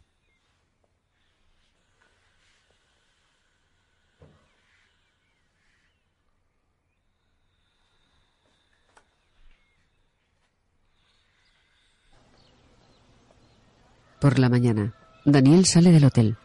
El todoterreno de Antonio está aparcado sobre la acera, en un parque, junto a un busto tapado por una sábana.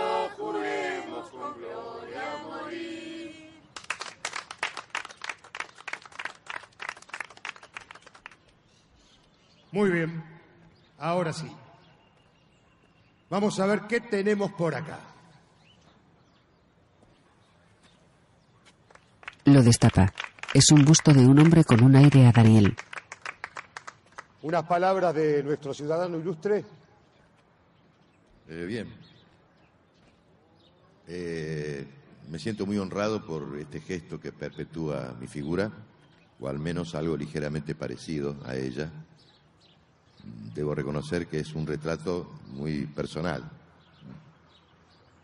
Un amigo mío, escritor, premio Nobel también, me dijo una vez, ser premio Nobel te convierte en una estatua. Por lo visto, no era solo una metáfora. Muchas gracias. Muy bien, muy bien, estuvieron muy bien, muy bien, muy bien, los felicito. En tu última clase, la de hoy, no vas a tener ningún problema, eso te lo aseguro, te lo garantizo. Anda tranquilo. Sí, de todos modos, iba a ir. Tranquilo. En todos los pueblos hay gente resentida, Daniel. No se bancan tus éxitos, tu logro, que el premio Nobel, que esto, que no se lo bancan. Además también es una forma de pegarme a mí. Interna del pueblo, un tiro por elevación. Los conozco. Daniel, eh, una última cosita con respecto al concurso, mira.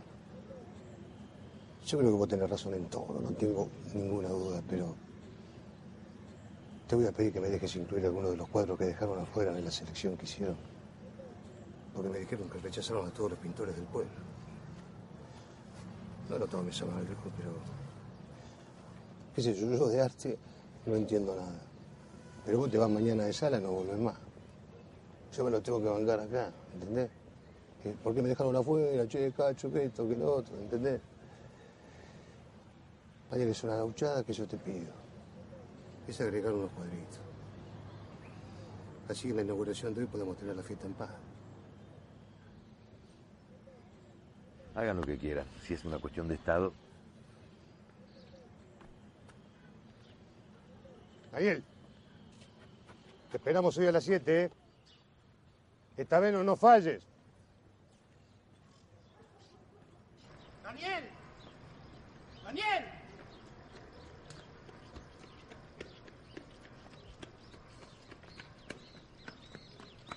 Se acerca el hombre que le había invitado a comer. ¿Cómo nos cagó, eh? No vino al final. Esta noche, ¿cómo la ve? ¿Cómo era tu nombre? Renato. Renato. Mira, yo ni fui ni voy a ir a tu casa porque no te conozco, no sé quién sos. ¿Está claro? Y vos tampoco me conocés a mí. No tenés ni la más mínima idea de quién soy ni de cómo pienso. Los personajes de mis libros son justamente eso, personajes de ficción. No tienen existencia real. Si vos te ilusionaste creyendo que tu papá era uno de esos personajes, lo lamento. Pero no- Vos y yo no tenemos nada en común. Salvo el haber nacido acá. O sea, nada. Yo no los cagué, como vos decís. Porque no tengo la obligación de ir a tu casa por el solo hecho de que vos me hayas invitado. No soy un objeto del cual vos podés disponer. ¿Está claro? Vos tenés que invitar a alguien a quien realmente le interese tu invitación. Bien, pero- Porque no funciona como vos crees. Escúchame, te estoy hablando. Sí, sí. No funciona como vos crees. Tiene que ser de ida y vuelta, recíproco. ¿Entendés? Sí. Yo normalmente no me tomaría este trabajo, no te daría tantas explicaciones. Pero hoy, no sé por qué, tengo ganas de decir lo que pienso de verdad, como si nos conociéramos realmente. Pero se trata de mi padre, por favor. Buenos días.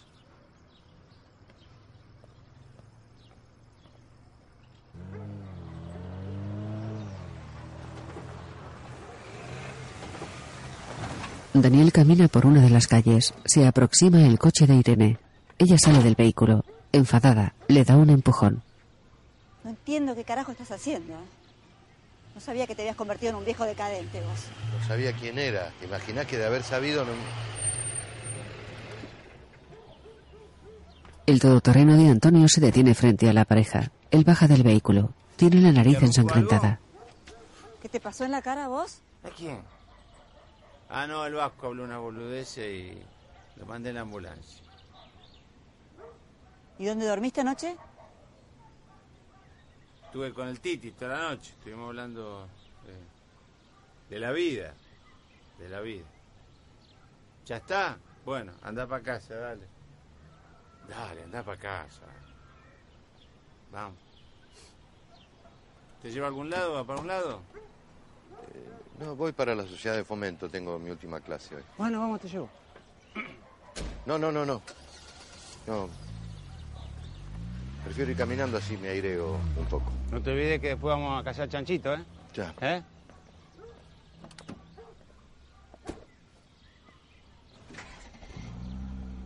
Daniel se aleja caminando con las manos en los bolsillos. Lleva gafas de sol. Niega con la cabeza mientras sigue avanzando por la calle desierta.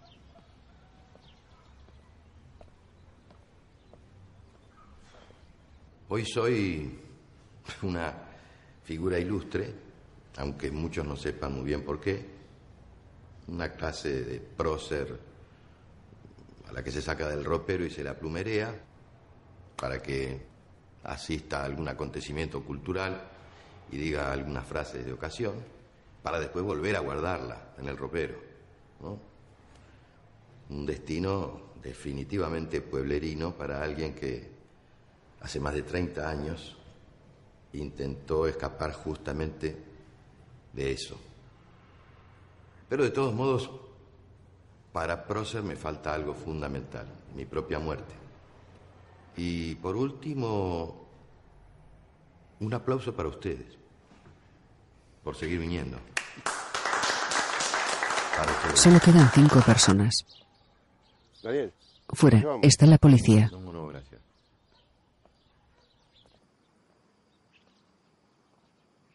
Daniel se detiene delante de una casa humilde. En lo que parece un garaje hay una pequeña peluquería. Él la examina a través de la puerta de cristal que da a la calle. Un hombre se asoma por una puerta. Disculpe, buenas tardes. Estaba mirando nada más. Esta fue la casa de mis padres. Mi casa, yo pasé toda mi infancia aquí. Está en el garage.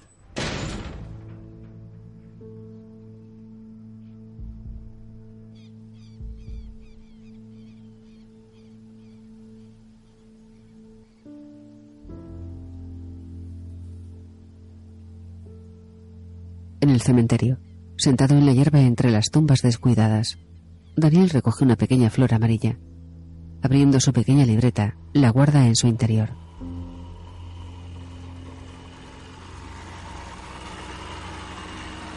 Un hombre pasa con un ciclomotor por el camino que da al cementerio. Lleva detrás un gran depósito negro. En la habitación del hotel, Daniel coge la medalla del ciudadano ilustre y se la guarda en un bolsillo de la chaqueta.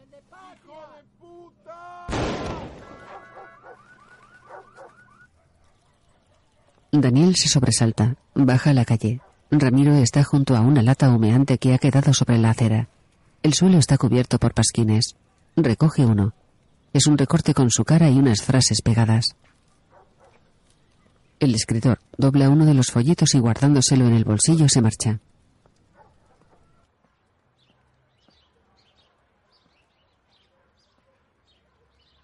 Pasa junto a su estatua ahora manchada de pintura roja. Entra en una sala llena de gente. Sobre el escenario hay tres pinturas expuestas. El bodegón de Florencio Romero, la del Papa Francisco y la del perro junto al pequeño animal. El escritor, serio, se detiene frente a ellas. Bueno, amigos, es un gusto para mí inaugurar este concurso de pintura y un honor además de que el presidente del jurado sea nada más y nada menos que Daniel Mantovani, artista salense que ha conquistado el mundo y que desde hace dos días es ciudadano ilustre de nuestro querido pueblo. Ha sido jurado además Emilce, nuestra secretaria de Cultura, y Méndez, que no está aquí por razones personales, él ya no, no trabaja con nosotros. Estoy convencido de que la cultura es central en el desarrollo de toda sociedad y que desde el Estado tenemos la obligación de promoverla. Les quiero agradecer a ustedes que nos ayuden a defender nuestra cultura. La mejor política cultural, la mejor política cultural es no tener ninguna. Defender a nuestra cultura. Siempre se considera a la cultura como algo débil, como algo frágil, como algo raquítico que necesita ser custodiado, protegido, promovido y subvencionado. La cultura es indestructible, es capaz de sobrevivir a las peores hecatombes. Hubo una tribu salvaje en África en cuyo lenguaje no existía la palabra libertad. ¿Saben por qué? Porque eran libres. Creo que la palabra cultura sale siempre de la boca de la gente más ignorante, más estúpida y más peligrosa. Yo personalmente no la uso nunca. Señores, estas no son las obras que habíamos premiado. Ni siquiera son las obras que habíamos seleccionado. Y tampoco habíamos elegido, ni mucho menos premiado, la obra del doctor aquí presente. ¡Callate, apátrida! ¡Sorete! ¡Invertido! No, no, pará. ¡Cagón! ¡Cagón! ¡Vení acá, cagón! ¡Cagón! ¿Qué haces? ¡Pará! ¡Pará! Lanzan varios huevos. Daniel se esconde detrás de una mesa. ¡Ciudadano ilustre, la puta que te parió! ¡Vení acá! ¡Vení a la calle, si sos hombre! ¡La concha de tu hermana! ¡Ciudadano ilustre, te voy a dar! ¡Vení a la calle, si sos hombre! ¡Turro! ¡Traidor de mierda! ¡La puta que te parió! ¡No me toques! ¡Salí a la calle, te espero afuera! ¡Ciudadano ilustre, te voy a dar!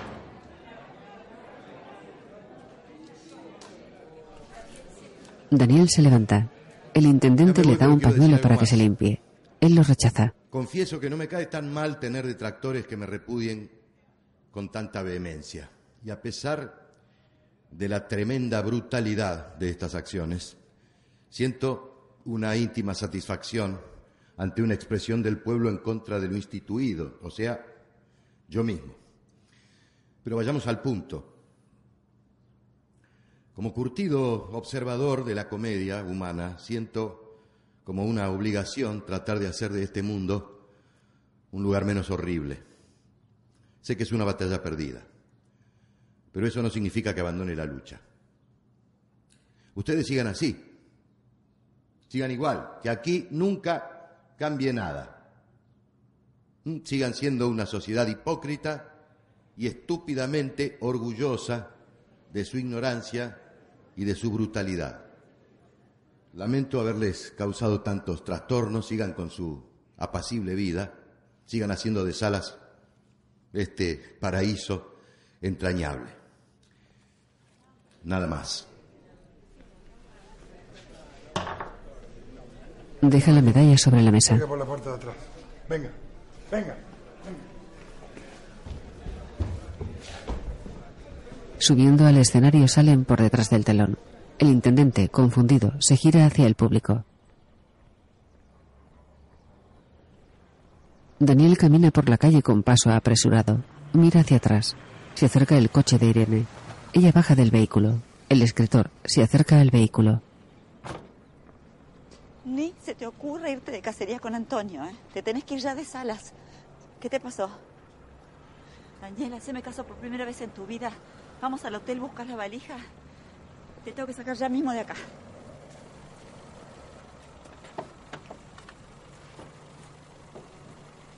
Suben al pequeño coche.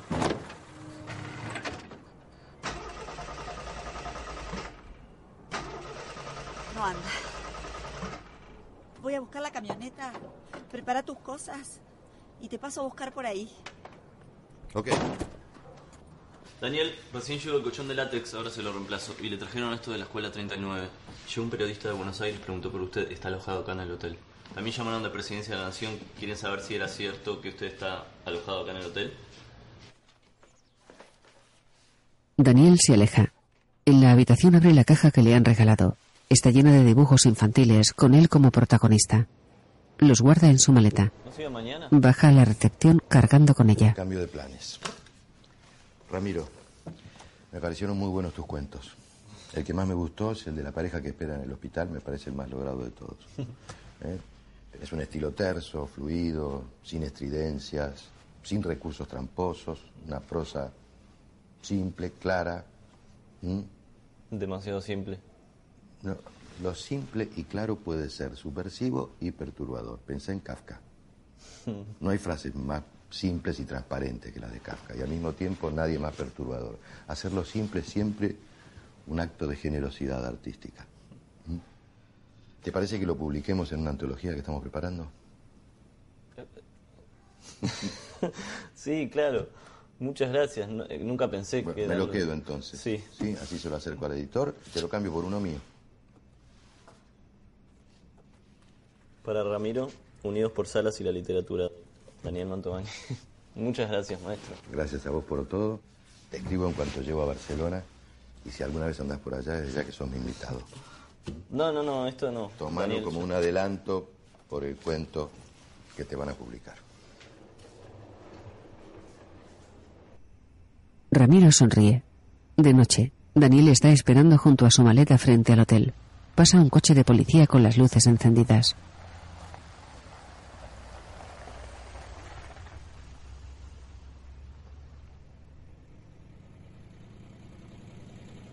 Se detiene frente a él una camioneta con la parte trasera descubierta. Roque la conduce. En el asiento del copiloto viaja Antonio con una máscara de plástico que le protege la nariz. Mucha valija para a cacería, ¿no? Vamos, amiguito. Vamos.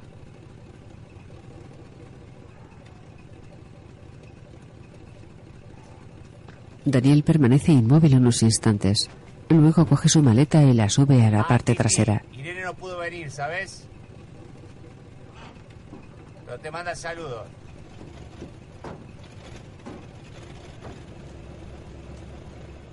Daniel se sube a la parte trasera. La furgoneta se pone en marcha. Daniel viaja de pie. Capítulo quinto. La cacería. Voz en off.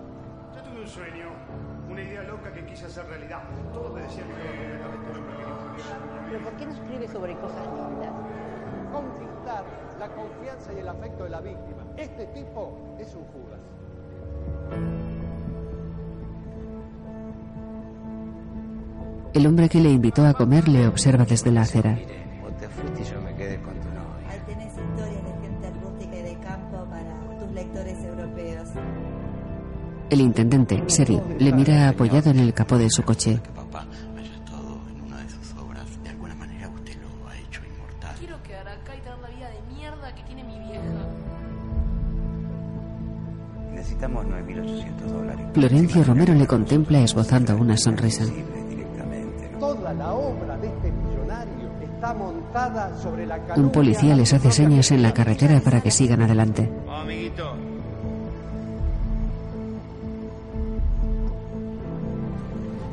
La furgoneta sale del pueblo. Dejando la carretera, se interna por un camino.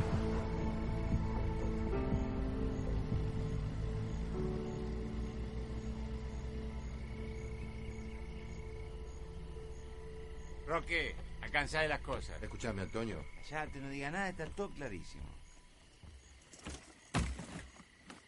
Roque, subido a la plataforma trasera, le tira la maleta. ¿Estamos?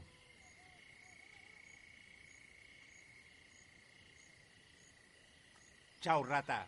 Chau.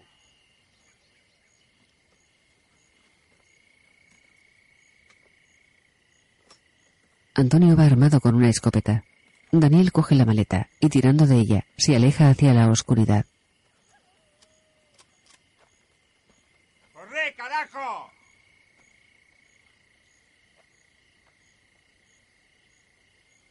Le apunta con la escopeta. A través de la mirilla con visión nocturna, se distingue a Daniel. Cerquita de los pies, así te cagás bien en la pata, hijo, una gran puta. ¡Corre!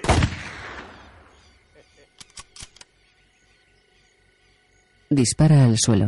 Daniel deja la maleta y corre hacia adelante. Antonio vuelve a disparar al suelo.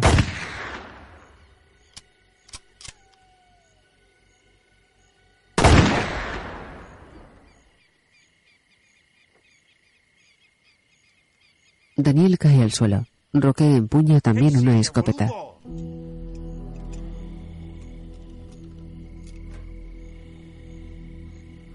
Roque baja el arma y se santigua varias veces. De la boca del escritor surgen nubes de vaho. A su lado permanecen las gafas tiradas. Tiene los ojos abiertos. Intenta incorporarse levemente.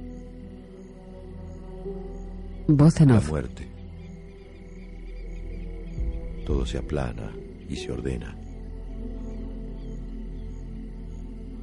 Mi nombre en el cristal de la eternidad.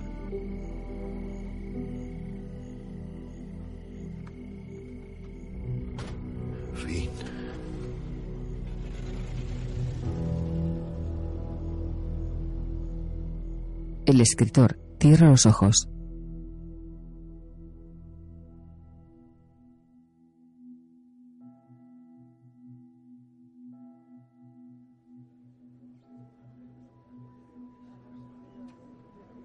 En una sala hay dos jarrones con flores blancas. Sobre una mesa descansa un juego de café.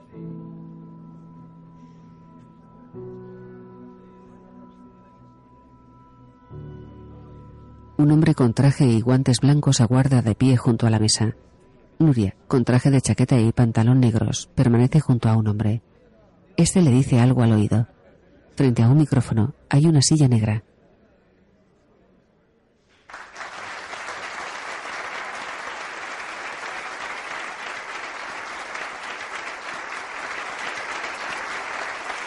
Daniel se sienta en la silla. Ya no lleva barba y se ha cambiado las gafas. Hola a todos, buenas tardes. Alguien deja un libro Soy junto a él. Mendizábal, editor de Daniel Mantovani. Gracias por venir a la conferencia de prensa de su nueva novela, El Ciudadano Ilustre. Ahora Daniel os va a hacer una breve lectura de la obra y después va a contestar algunas de sus preguntas.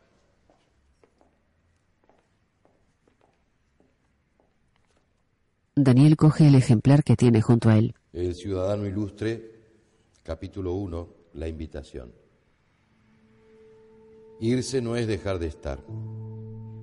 Durante años, cuando acá llegaba el invierno, yo sentía el verano de mi pueblo en el cuerpo. Ya no es así. Esta historia empieza con una carta, una carta de papel. Proviene de mi pueblo, Salas. Creo que hice una única cosa en toda mi vida, escapar de ese lugar. Mis personajes nunca pudieron salir y yo nunca pude volver. Dos últimas preguntas. Allá. Sí, a Alex Bussard, de Canal Plus. Primero quiero felicitarlo por la novela. Y ahora va la pregunta. Eh, si bien El Ciudadano Ilustre transcurre en salas como sus obras anteriores, la novedad más saliente en este caso es que usted es el protagonista. ¿No considera demasiado egocéntrica esta decisión? Todos los escritores somos egocéntricos, autorreferenciales, narcisistas y vanidosos. Creo que eso constituye una herramienta absolutamente imprescindible para la escritura. El lápiz, el papel y la vanidad. Sin eso no se puede escribir nada. Última pregunta, por favor. Carlos Ramírez, de La Vanguardia. ¿Cuánto hay en su novela de verdadera creación y cuánto de realidad? ¿Importa eso, mi amigo? ¿Mm? La realidad no existe. No hay hechos, hay interpretaciones. La verdad, o lo que llamamos la verdad, es una interpretación que ha prevalecido sobre otras. No me está contestando a lo que le pregunto. Usted está Para evadiendo usted. la pregunta. Con respecto a lo de las interpretaciones. Esta cicatriz, ¿qué es? ¿La ve? ¿Qué es? Se abre la camisa. ¿Una antigua cirugía? ¿La marca por la caída de una bicicleta? ¿O una herida de bala? Tarea para el hogar. Muchas gracias. Bueno, y ahora sí, las fotos.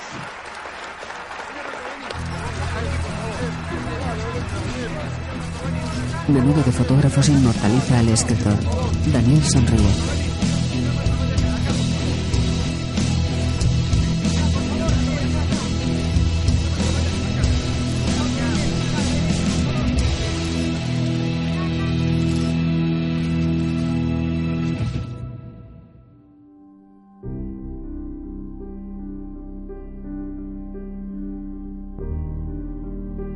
Martínez, Daddy Brieva, Andrea Frigerio, con la participación especial de Nora Navas, Manuel Vicente, Belén Chaván, Marcelo D'Andrea, Gustavo Garzón.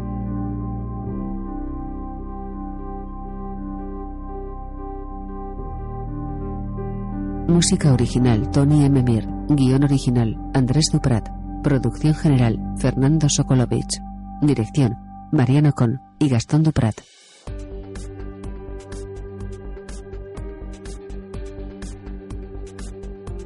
Óscar Martínez, Daniel Mantovani, Daddy Brieva, Antonio, Andrea Frigerio, Irene, Belén Chaván, Julia, Nicolás de Trasi, Roque, Nora Navas, Nuria, Marcelo D'Andrea, Florencio Romero, Manuel Vicente, Intendente.